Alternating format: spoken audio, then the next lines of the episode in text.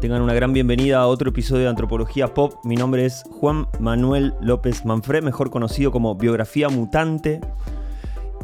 Y hoy vamos a hablar de algo extra musical.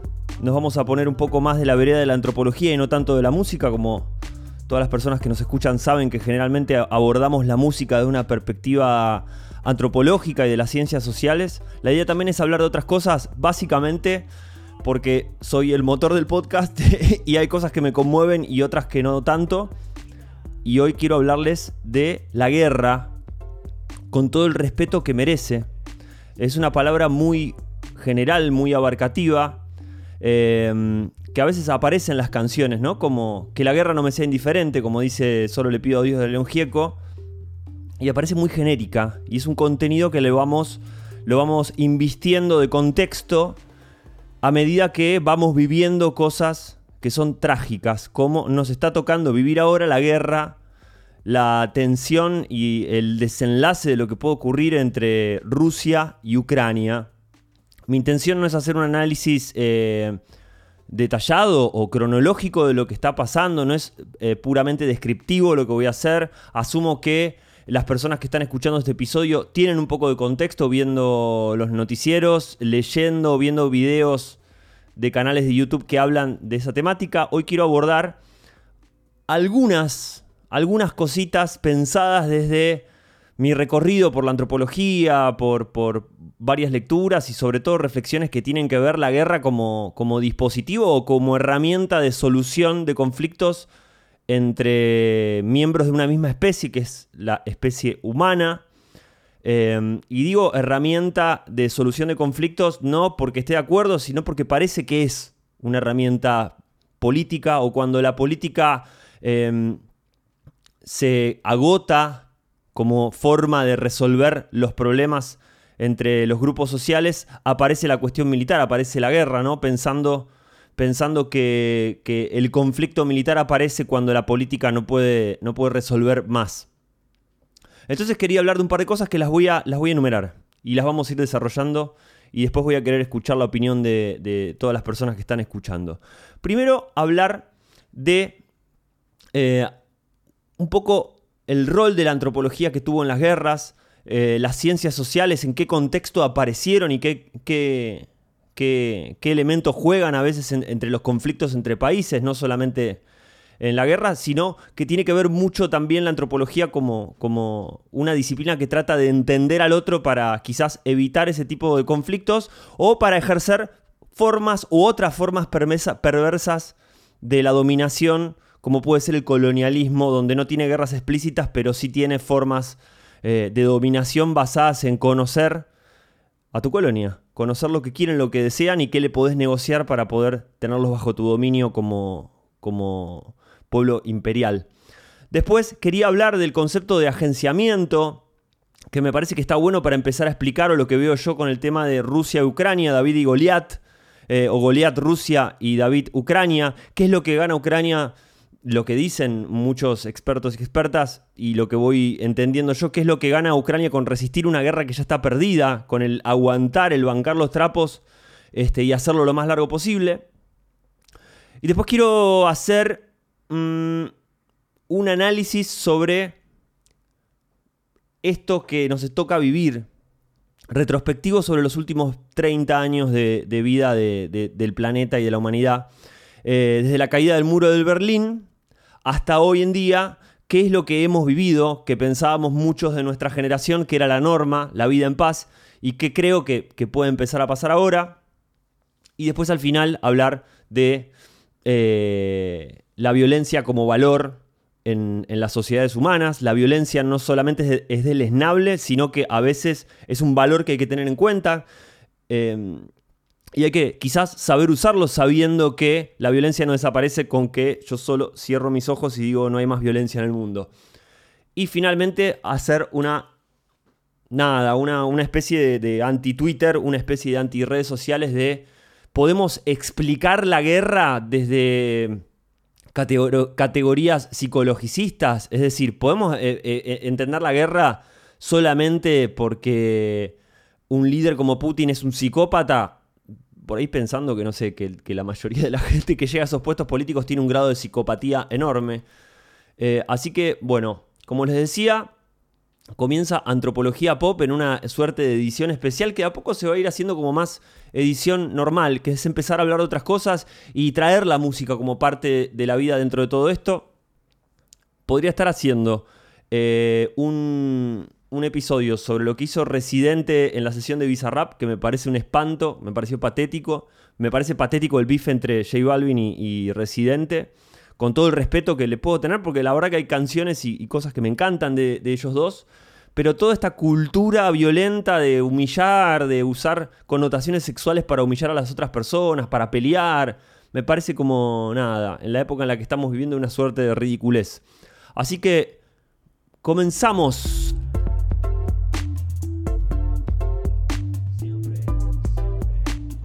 Bueno, además está decirles que me pueden seguir en las redes sociales. Como biografía mutante me pueden encontrar en Instagram.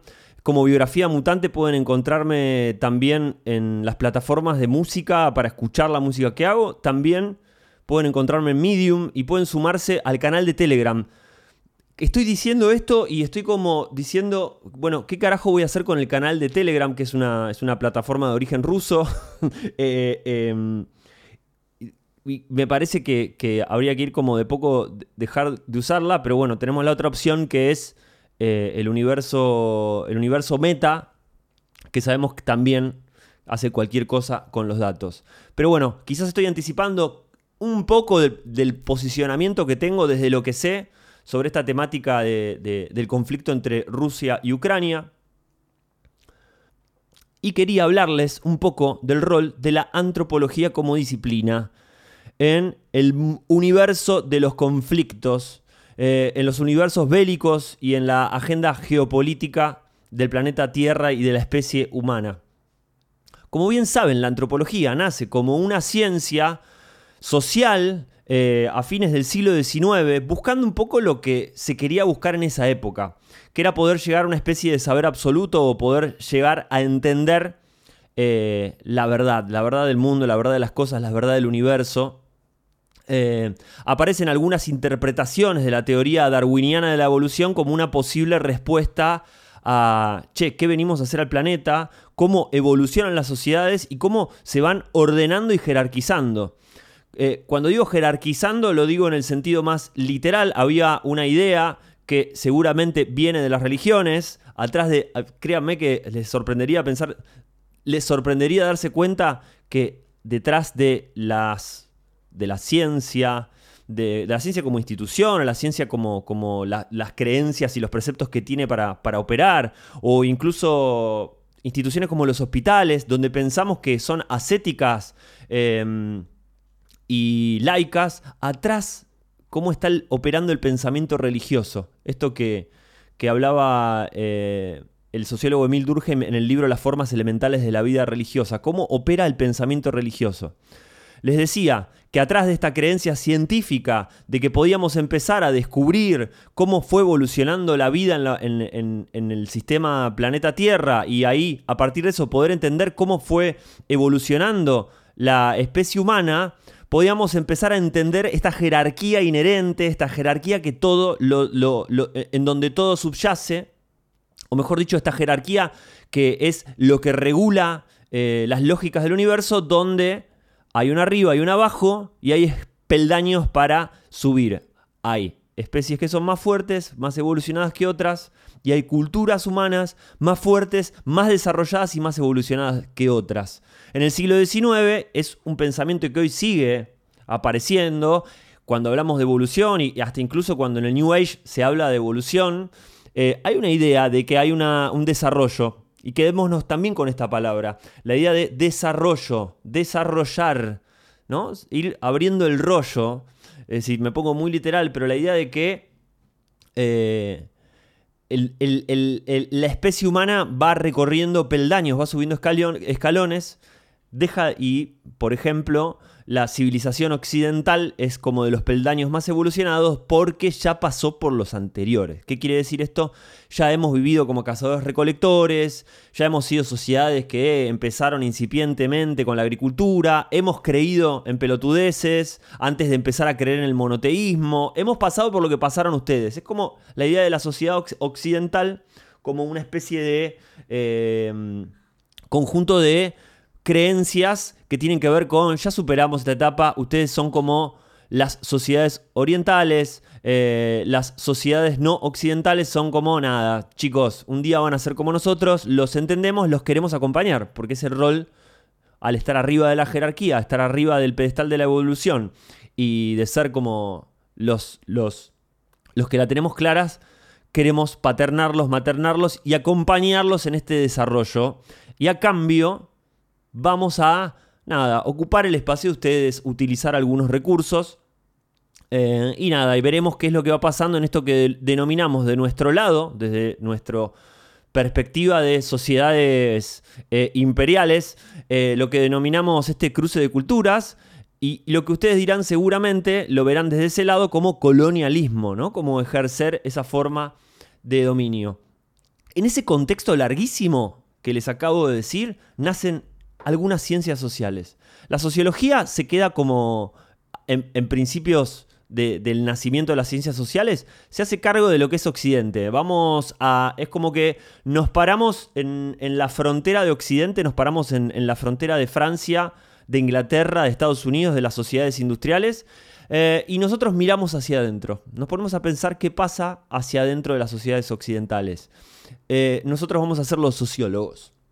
Y después hubo otro par de loquitos y loquitas que se pararon en la misma frontera de Francia, Inglaterra y Estados Unidos y dijeron, para, vamos, nosotros vamos a mirar para el otro lado, vamos a ver qué hay afuera. Eh, porque en definitiva lo que hay afuera, tarde o temprano, será nuestro. ¿no? Pensando con esa mirada, con esa mirada imperial eh, a mediados del siglo XIX. Entonces la antropología apareció como una forma, si lo queremos ver, de una disciplina que trata de evitar el conflicto, evitar el conflicto de los países imperiales con sus colonias, con los pueblos con los cuales eh, está a cargo en un sentido evolucionista, estar a cargo, estaba haciendo comillas con los dedos, les prometo que si esto algún día migra a YouTube y tengo una cámara y tengo el tiempo enorme para editar video, que es lo que no entiendo cómo viven los youtubers que editan y editan horas de videos. Yo sé que les pueden pagar a alguien, pero no sé, me parece que me parece que hay que estar ahí, ¿viste? Un poco en la isla de edición y ver, ver, ver cómo, cómo va todo o estar muy, muy estricto al guion.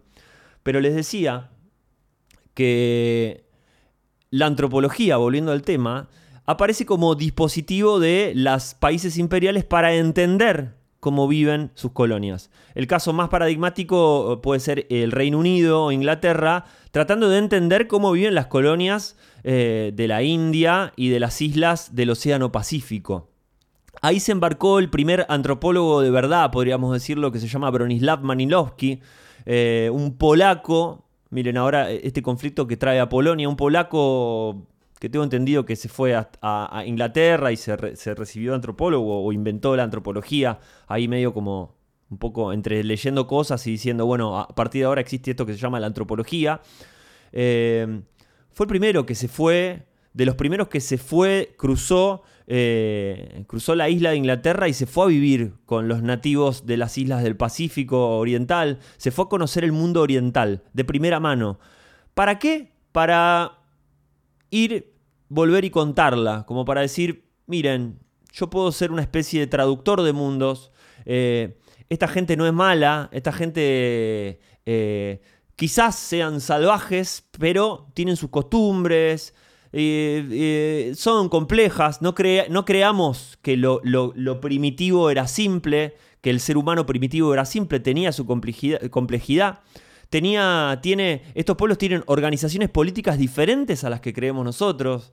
Bueno, ¿cómo son? ¿Cómo podemos negociar? ¿Cómo podemos eh, entender eh, estas personas para poder generar esta suerte de intercambio desfavorable entre los países imperiales y digamos, la India, las islas del Pacífico Oriental, África, etc. Por eso el primer origen de la antropología como ciencia tuvo que ver, primero, tratar de entender la evolución humana, desde la arqueología, la, paleoantropología, la, física, la antropología biológica y física, etc. Y de otro lado, con salir a, a conocer a ese otro, a lo no occidental.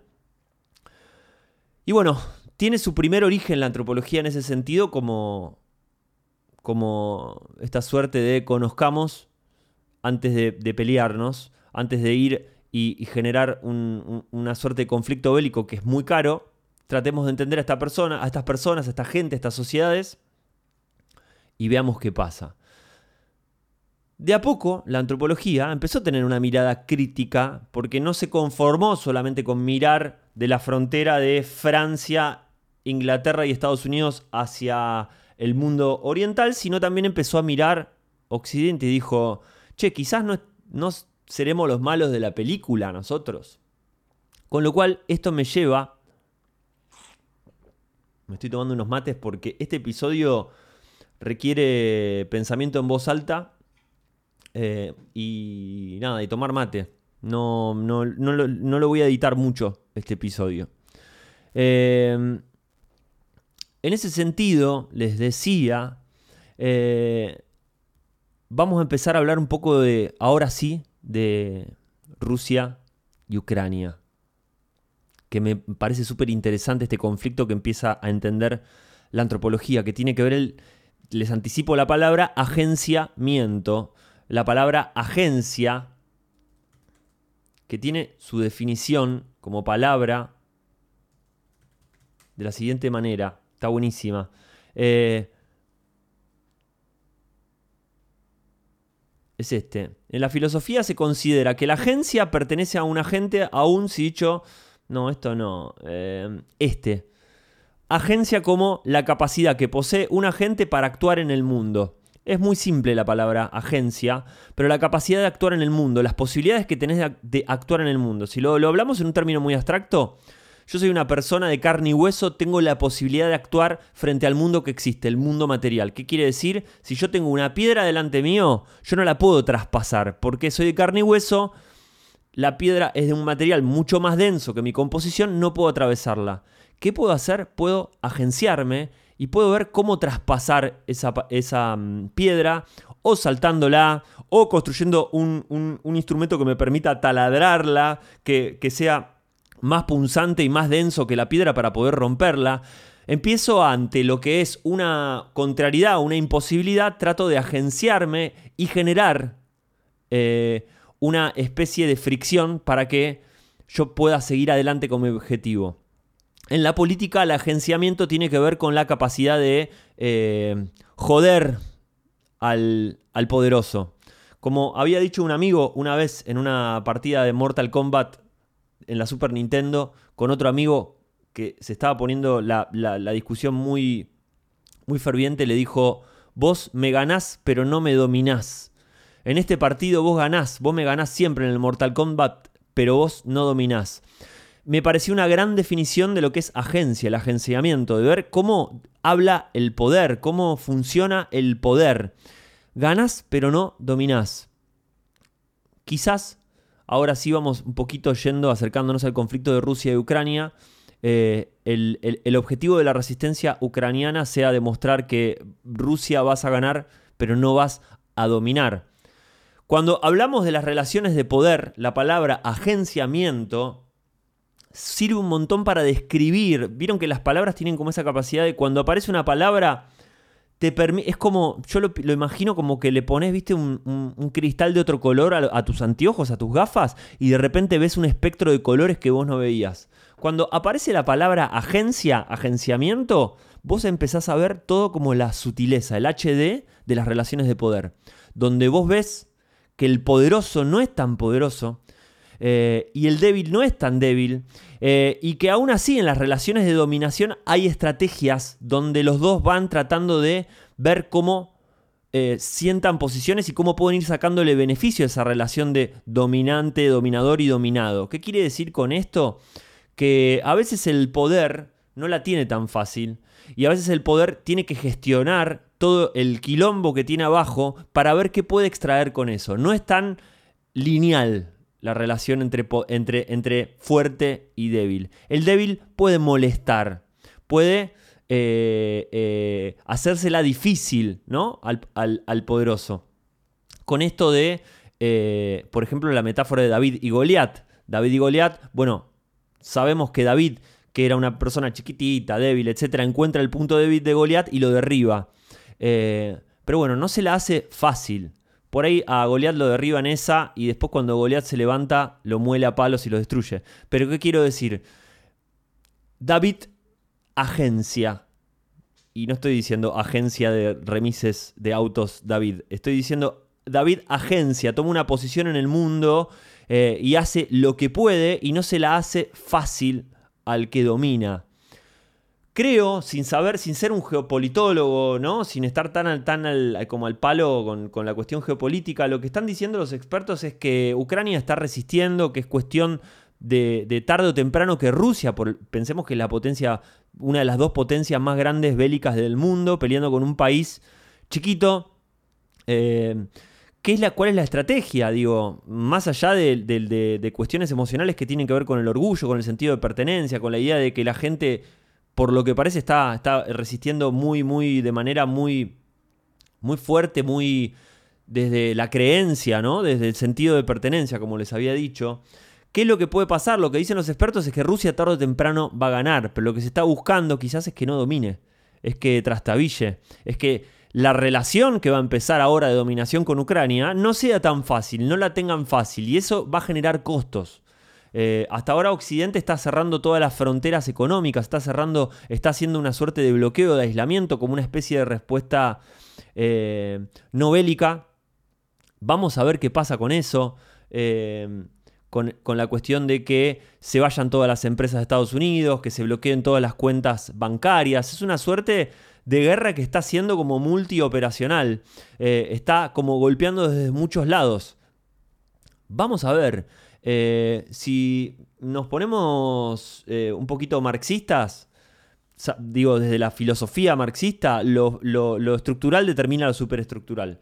Lo económico determina todo lo demás. ¿Qué quiere decir? Si se te acaban los víveres, si se te acaba la plata, eh, la vas a tener muy complicada. Es una suerte de presión que supongo que puede ser efectiva, pero también eh, conocemos, por ejemplo, Cuba y los bloqueos que sufrió y cómo sigue existiendo Cuba como país, como nación, y cómo se refuerza su identidad cubana, aunque ahora sabemos que, está pasando como otra, otra, otra propuesta de sistema político este, y económico, etcétera. No me quiero meter en el tema porque no conozco mucho, pero me parece que está buenísimo entender que, que nada, que quizás esta sea una guerra para demostrar que no la va a tener tan fácil, una guerra de resistencia, em, y que habla algo de, habla algo de, de, la cuestión humana, ¿no? Que es uno de los temas que a mí también me vuelve loco pensar que somos una especie que se fue que fue, eh, fue expandiéndose en el mundo a través de hacer guerras. Digo, hay una expansión humana agenciándose de todo, porque vamos a utilizar hoy la palabra agencia hasta en la sopa, eh, apropiándose de todo. Y cuando decimos nos estamos matando entre nosotros, no sé, yo lo que veo es que la población aumenta todos los años, hay como estamos tendiendo a la superpoblación, mientras más guerra hay, más matanza entre la especie humana, crece más, se expande más, se, apropia más de, del planeta donde vive, con todo lo malo que tiene, ¿no? Apropiarse. ¿Qué, qué, qué, qué suerte de maldición tiene o qué sistema tiene la especie humana que nos expandimos así, que crecemos, digamos, en un sentido trágico, pero así, matándonos nos expandimos. Qué suerte de, conjuro loco eh, tenemos que eh, las guerras han sido motores de desarrollos tecnológicos, em, de expansiones. Hay hallazgos arqueológicos que indican que los Homo sapiens entraron en conflicto más allá de que convivieron con otras especies de homínidos, pero también tuvieron conflictos, fueron ocupando territorios a través del, ejercicio de la violencia. Con lo cual me lleva a pensar esto, que... Em, ¿Qué pasa con la violencia como valor, como valor humano? Vieron que hablamos de los valores y los valores tienen que ver siempre con el amor, la familia, querer a los demás, querer a la patria. Pero ¿cuál es el otro lado? La violencia, ¿no? La violencia que tiene una suerte de correlato con algo que, tiene nuestra especie como, digo, más allá de que, todo, que podemos detectar la violencia en todas las especies y en el sistema mundo funcionando, ¿no? Eh, esta cuestión de la violencia como, como apropiarse de algo y transformarlo, destruirlo, ¿no? La violencia como, como dejar, negar al otro, como decía Humberto Maturana, el difunto Humberto Maturana, epistemólogo, filósofo, biólogo, etc. La idea de que el amor es dejar aparecer al otro y la violencia quiere, quiere tener que ver sobre prevalecer tu visión de las cosas por la del otro, sea físicamente, sea ideológicamente, etc.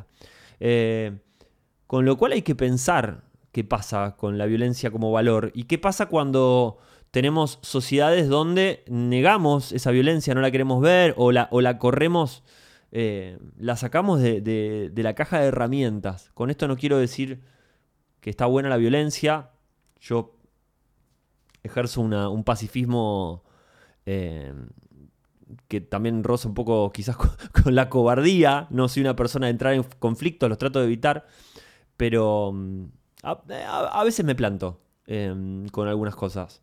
Pero bueno, ¿qué pasa con la violencia como valor? ¿Por qué, ¿Por qué, negamos la violencia y de repente nos aparece ¿no? la vuelta de lo reprimido? como dice Jung, todo lo que negás, eh, lo, que, lo, que, lo que eh, aceptás te libera, lo que negás te somete, ¿no? Como, ¿Por qué si hay una negación a la, violencia de repente vuelve eh, más, más fuerte?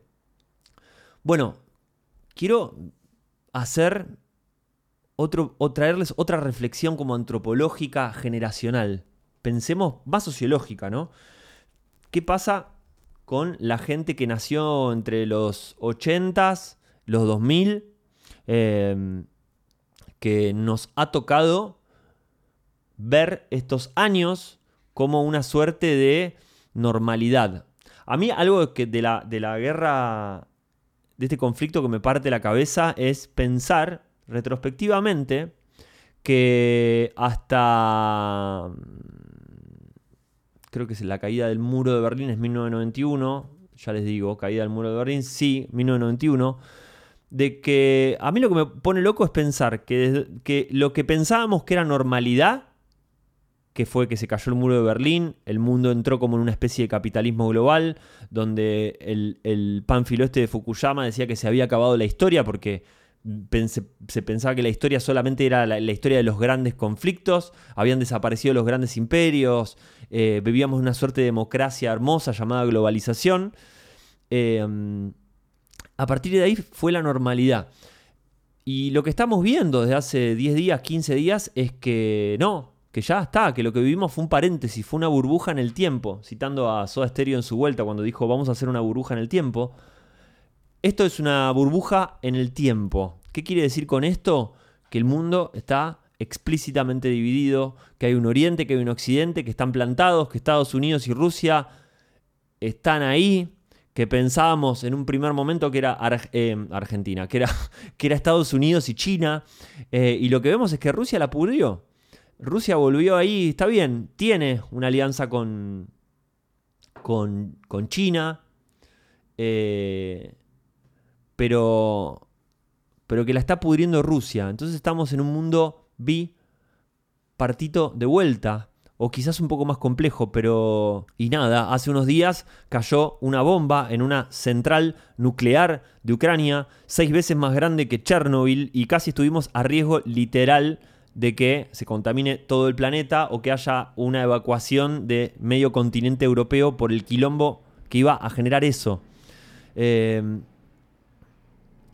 con lo cual, nada, nos, hace, o sea, de vuelta, pensar lo que dijo el Residente de Calle 13 con J Balvin. No sé a veces en dónde tiene la cabeza la gente. Em, yo ando por acá.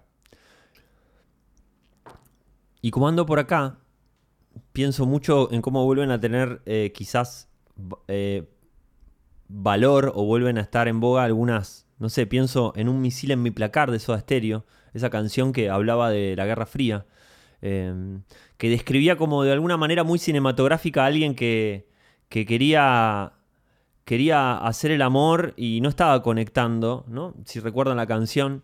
Eh, y, tiene frases como, hoy te vi tristemente, tuve que dejar de hacer el amor en el momento y fui a buscar un abrigo al placar y lo vi un misil. Un misil en mi placar, como una imagen muy surrealista, ¿viste? Medio como de película surrealista, pero que reflejaba como poéticamente fuerte eso, ¿no? La idea de que, nada, eran los 80 y la idea de que podamos volar todos por los aires estaba presente. Y estaba presente en una canción que era medio festiva, que era un ska, eh, que me la. Nada, me vuela esa imagen. Eh, pienso en otra imagen de la guerra, pero muy, muy, muy, muy, muy subsidiaria, muy secundaria. No piensen, digo, yo quiero hablar todo esto con respeto sobre lo que está pasando, sobre los las muertes, la destrucción, etc. Esto va con todo respeto. Em, hay una entrevista que le hacen a David Bowie en un recital, que está en YouTube, obviamente, como todo, que él cuenta los años de Berlín, sus Berlin Years, ¿no? Él sacó tres discos en Berlín, como sabemos, David Bowie trató de dejar la droga y se fue a Berlín en los 70 y parece que había más droga que, eh, no sé, en la casa de Pablo Escobar en esa época. Una Berlín súper como culturalmente en decadencia o culturalmente trash, post años 70, habían pasado ya 30 años de la guerra, de la Segunda Guerra Mundial, estaban en, en lo que es la plena Guerra Fría, la mitad de Rusia, la, perdón, la mitad de Alemania eh, eh, comunista, la otra mitad democrática, y cuentan que ahí eh, vivió, nada, en, lo que era Alemania democrática o Alemania occidental, vivió David Bowie varios años y también Iggy Pop. dice que David Bowie y Iggy Pop eh, a veces salían solos cada uno por su lado, pero se encontraban todas las mañanas en una cafetería para contar qué habían hecho la noche anterior. Em, entonces, una, una mañana, eh, Iggy Pop le cuenta que fue a un sótano punk, de donde había recitales punk, una fiesta punk. A un sótano, un bar en un sótano. dice que cuando bajó al sótano, vio una suerte de instalación en ese, en ese sótano que, que debe haber funcionado como búnker también en, o como refugio, mejor dicho, en la, Segunda Guerra Mundial, eh, donde habían levantado una pared similar, miniatura del muro de Berlín, de cartón en la mitad del salón. Y de un lado había mm, punks y del otro también había punks. Y que a las 12 de la noche suena, suena como una especie de campana eh, y todos los punks se acercan a ese muro y empiezan a romperlo. Y lo rompen y lo, rompen todo ese muro de cartón, de papel, como una suerte de performance.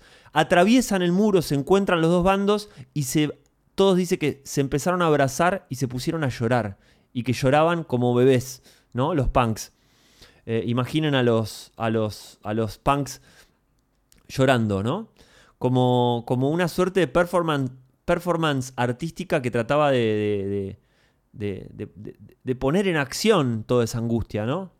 Eh, imagínense todo lo que puede pasar en el arte eh, como forma de tratar de sanar eh, este tipo de conflictos y posta... la gente a veces está pensando en cualquier cosa, honestamente, en, humillar a un tipo con rimas sexuales, boludo. Es como, en fin, quiero traerles un par de cosas más. Eh, esto era lo que quería decirles que me parece súper importante. Cómo lo que vivimos hasta hoy fue un paréntesis. No. A, mí eso me, pone posta muy loco pensarlo. Eh, no era la norma, sino que fueron 30 años gratis de una suerte de paz mundial que me lleva a pensar en la frase: fuimos felices y no lo sabíamos. Igual hubo 3.000 quilombos en estos 30 años, pero bueno, quizás estoy dramatizando un montón. Les quiero traer otra cosa, cuestión cultural, que lo investigué hace varios años em, y que estaría bueno desarrollarlo, pero que vuelva a colación ahora, que tiene que ver con, el, con, la cultura rusa. ¿Qué hay atrás de esto, no? Porque uno, eh, como de los otros graves errores que tiene, es pensar eh, Oriente desde la mirada occidental. Hay un libro de Edward Said que se llama Orientalismo que tiene que ver con eso. Cómo Occidente piensa Oriente y cómo lo idealiza para bien o para mal, ¿no? Lo idealiza y lo, monstruiza pensando que, bueno, Oriente o son los bárbaros, los salvajes, o, che, son los mejores con la espiritualidad, mirá la filosofía que tienen, son mucho mejores que los occidentales, etc. ¿no? Nos vamos, oscilamos entre el hipismo y el, horror sobre Oriente. Hay algo que tiene que ver que es eso, que es como cómo vamos a entender Oriente desde las categorías de Occidente. Bueno, parece que hay, yo lo estuve viendo hace unos años, eh, hay una filosofía o hay una línea de pensamiento filosófico nacionalista en Rusia eh, que tiene que ver con, esta idea eh, de ideología eurasiática, donde tenemos una, una, especie de gurú que, por lo que tengo entendido, asesoraba filosóficamente a Putin o culturalmente a Putin. Podemos pensar, si están en Argentina escuchando esto, podemos pensar que el gobierno anterior de Macri tuvo una suerte de filósofo que, se encargaba de, nada, de, asesorar en la propaganda política eh, y ver cómo piensa la sociedad, que se llamaba Rosichner, eh, Alejandro Rosichner. Y si pensamos que, qué horror, que cómo puede ser, bueno, tenemos en el gobierno de Alberto Fernández ocupando un puesto similar al antropólogo Alejandro Grimson. Está bien, hay un antropólogo tratando de pensar, pero tratando de pensar cómo culturalmente se rompe la grieta, ¿no? Cómo, cómo se trata el conflicto eh, de, político en Argentina. Digo, son personas que también trabajan en lo que se le dice propaganda política. Con todo lo bueno y especialmente con todo lo malo que conlleva que gente desde el poder piense cómo tienen que ser las cosas culturalmente y que las cosas culturalmente para mí se construyen de abajo hacia arriba, no de arriba hacia abajo, por más que hayas venido de abajo o que hayas venido del costado y ahora estés en una situación de poder. Les decía, esta filosofía que reivindica eh, esta suerte de regionalismo eurasiático tiene a la cabeza a este señor que se llama Alexander Dugin.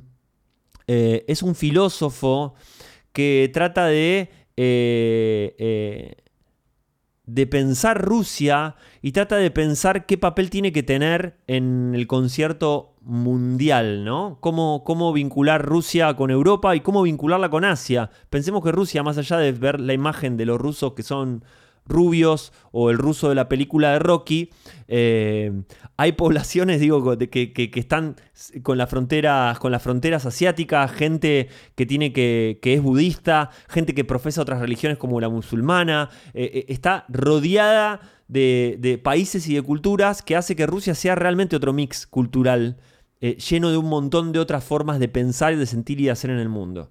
Con lo cual, les digo, queda para otro momento pensar en Alexander Dugin como esta suerte de ideólogo, ver qué habla, qué dice.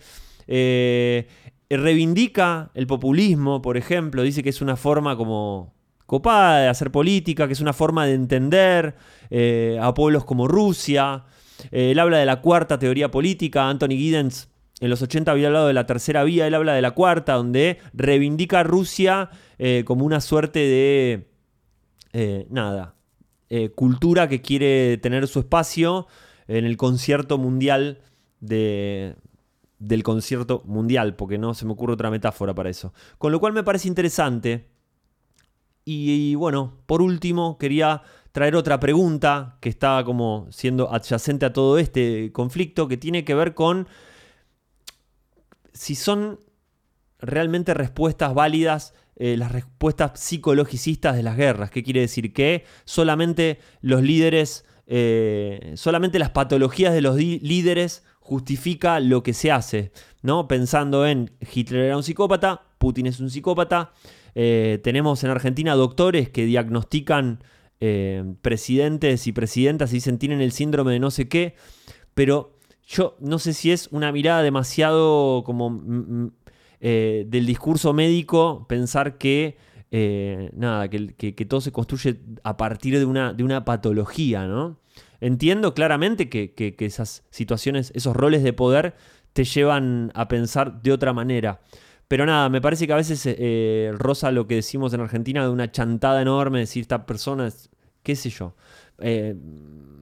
probablemente cualquier persona que llega al poder despierta rasgos de psicopatía porque tiene que perder la empatía para, para poder tomar un montón de decisiones. Em, pero bueno, en este supuesto contrato democrático que tenemos las sociedades occidentales, nosotros le delegamos el poder a los políticos para que nosotros tengamos tiempo para hacer otras cosas como producir este, en el mundo eh, y que ellos decidan por nosotros porque si viviéramos en asambleas todo el tiempo sería como demasiado, nada, estaríamos todo el día en asambleas, básicamente.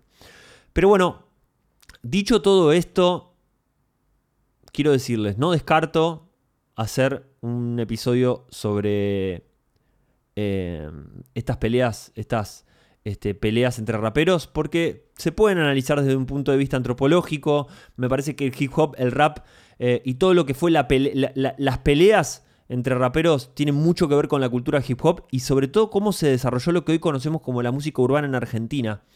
Eh, teníamos por un lado el trap que empezó a nacer en España, digo el trap hablado en español, eh, en 2015-2017 como un periodo muy, muy, muy fructífero, mucho más vinculado en España con la desocupación y con, esta especie de no future de los, jóvenes que no tienen futuro. Empezó el trap como una forma de expresarse y acá en la Argentina el trap empezó como una salida laboral de muchos raperos que eh, peleaban en las riñas de gallo. Lo que pasó en Argentina, para ponerlo en contexto, y lo vamos a hablar en otro episodio porque lo acabo de decidir, tiene que ver con las riñas de gallo, todo lo que fue eh, el quinto escalón, todas las competencias en las plazas, que es hermoso, las competencias en las plazas tiene que ver con, nada, piensen que, en Grecia, en Roma, los filósofos debatían en las plazas. Eh, a partir de esas competencias, cuando deciden ICA, Duki, algunos que, que, las organizaban, deciden terminar con las competencias, eh, deciden que lo que van a hacer es trap, porque era el género que estaba empezando a estar en boga. El trap no necesariamente nació de las calles acá, sino que fue una respuesta comercial a lo que pasó eh, como fenómeno que seguía después de las manifestaciones como más populares que eran las batallas de gallos en las calles. Por ejemplo, en, comparación opuesta con España, que nació más como un fenómeno de, eh, nada, jóvenes desocupados que no tienen nada que hacer, que empiezan a, refugiarse en el trap como género para poder hablar de toda esa decadencia y depresión. Nos vamos por las ramas. Espero que les haya encantado este episodio. Buah, encantado. Espero que, les haya gustado, que les haya despertado algo. Me encantaría que me lo comuniquen en las redes sociales.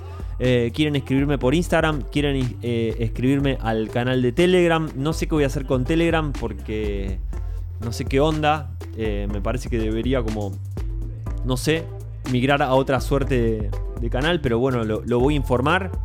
Y si están en el Telegram, estoy subiendo cosas y les voy a informar qué voy a hacer con eso.